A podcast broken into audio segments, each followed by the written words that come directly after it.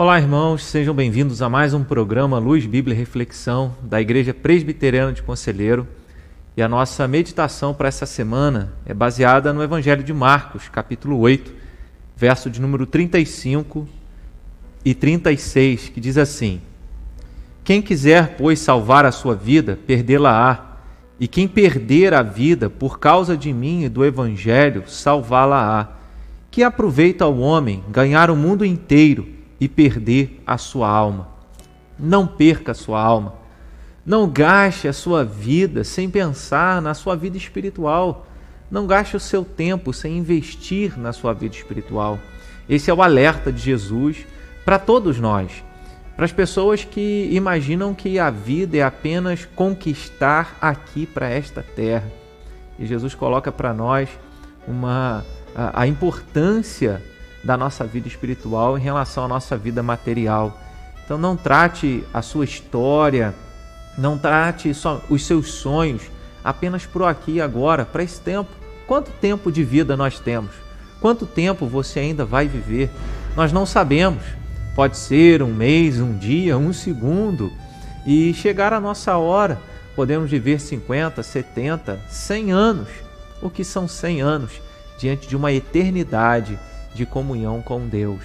E Jesus nos dá a instrução como cuidar da nossa alma, como investir na nossa alma, de maneira que é, há um contraste nesse texto dizendo é, você pode ganhar o mundo inteiro, mas se você não buscar, buscar a Deus investir na sua alma, você estará perdendo tempo.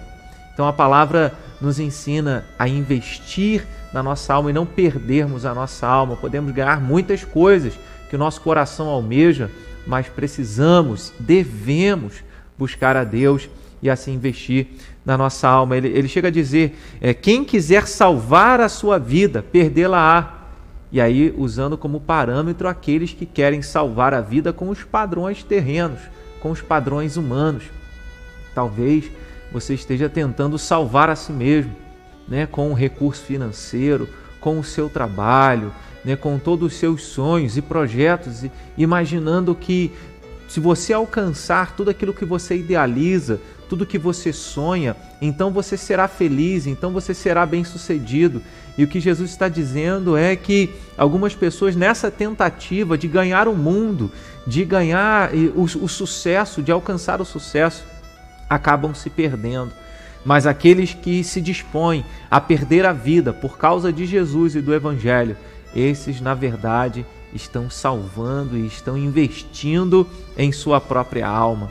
Então, que você seja assim, alguém que busca Jesus, alguém que se relaciona com Ele, alguém que ora e clama pelo agir de Deus na sua vida, sabendo que somente através da obra de Jesus Cristo é que nós teremos verdadeira vida, é que nós teremos uma vida que não se limita ao tempo que nós vivemos nessa terra, uma vida eterna. É para isso que nós devemos investir e gastar os nossos dias, para que tenhamos um relacionamento com Jesus, para que confiamos, confiemos em Jesus como nosso Senhor e como nosso Salvador e seguindo aquilo que Jesus nos ensina.